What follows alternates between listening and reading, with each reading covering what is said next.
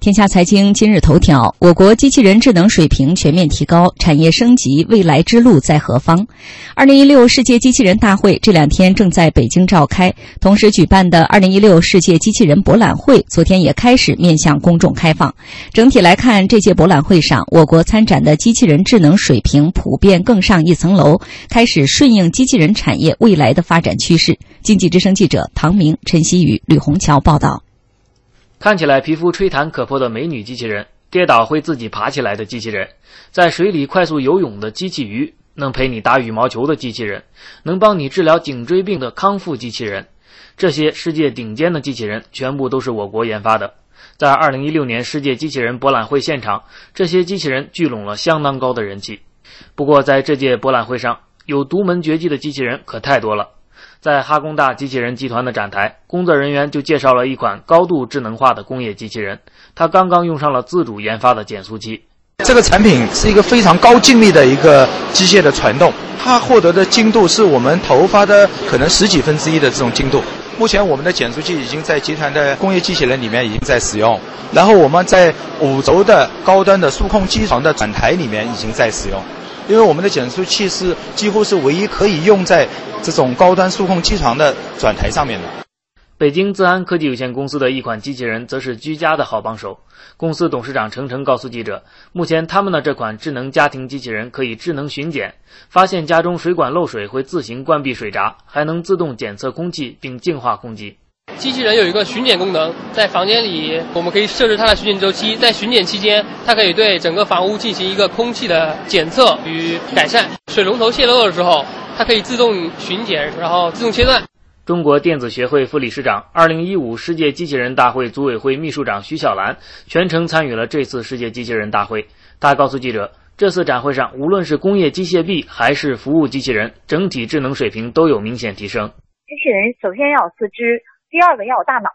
那么机械臂呢？某种意义来说，它是高度自动化的设备，所以我觉得未来机器人的定义要做调整，要有人工智能的技术，赋予机器人更多的智力水平。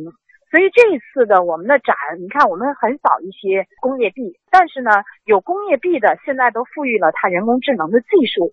专家认为。机器人对环境的适应、机器人和人之间的协同，以及机器人和机器人之间的协同，是未来发展的一个趋势。沈阳新松机器人中央研究院院长徐芳说：“这意味着智能水平的高低将直接决定机器人企业乃至行业的发展前景。”机器人它主要是为人服务的，那么既然是为人服务的话呢，它没有一定的智能性呢，是很难为人服务的。所以呢，就是说，无论是制造业的这个机器人，还是非制造业的机器人。都需要加强智能化的这种功能，这样的话呢，才会有更好的这种发展的前景。但值得注意的是，目前国内机器人行业的相关创业和投资已经展现出过热倾向。根据国家统计局数据，二零一五年我国工业机器人产量为三万两千多台，同比增长了百分之二十一。全国智能机器人创新联盟副理事长韩立群说：“本来应该走高端路，但是现在大家一拥而上。”据说现在这个国内的机器人企业每天都有新的在成立，所以就是把它这门槛弄得很低，大家都在做，都在低端的低水平重复，都来想分一杯羹。工信部副部长辛国斌早前也提醒，我国机器人产业已呈现出高端产业低端化的趋势，并且有投资过剩的隐忧。机器人企业要避免盲目扩张和低水平重复建设。如何应对这样的现象？韩立群认为，关键在人才。最近这一两年，好像我听说周围有不少学校办机器人专业，什么机器人学院，开始为这个专业培养专门的人才。但是毕竟现在呢，这个机器人上的这么快，就觉得这个专业人才特别缺乏，掌握技术的人这个太欠缺了。央广短评：我们的眼界意识决定机器人的智能水平。这届世界机器人大会上。国产机器人给人以惊艳的感觉，无论是造型还是功能，都比以往更智能、更精细了。这才是机器人产业应该有的特点。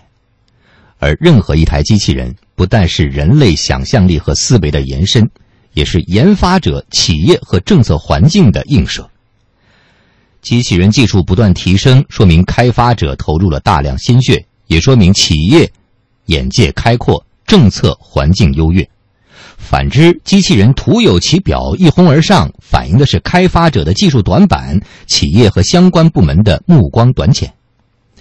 眼下，在看到我国机器人产业出现向好迹象的同时，更应该有长远意识，警惕行业的种种弊病，拿出足够的眼界和耐心，静下心来培养人才，一步一个脚印地提升技术。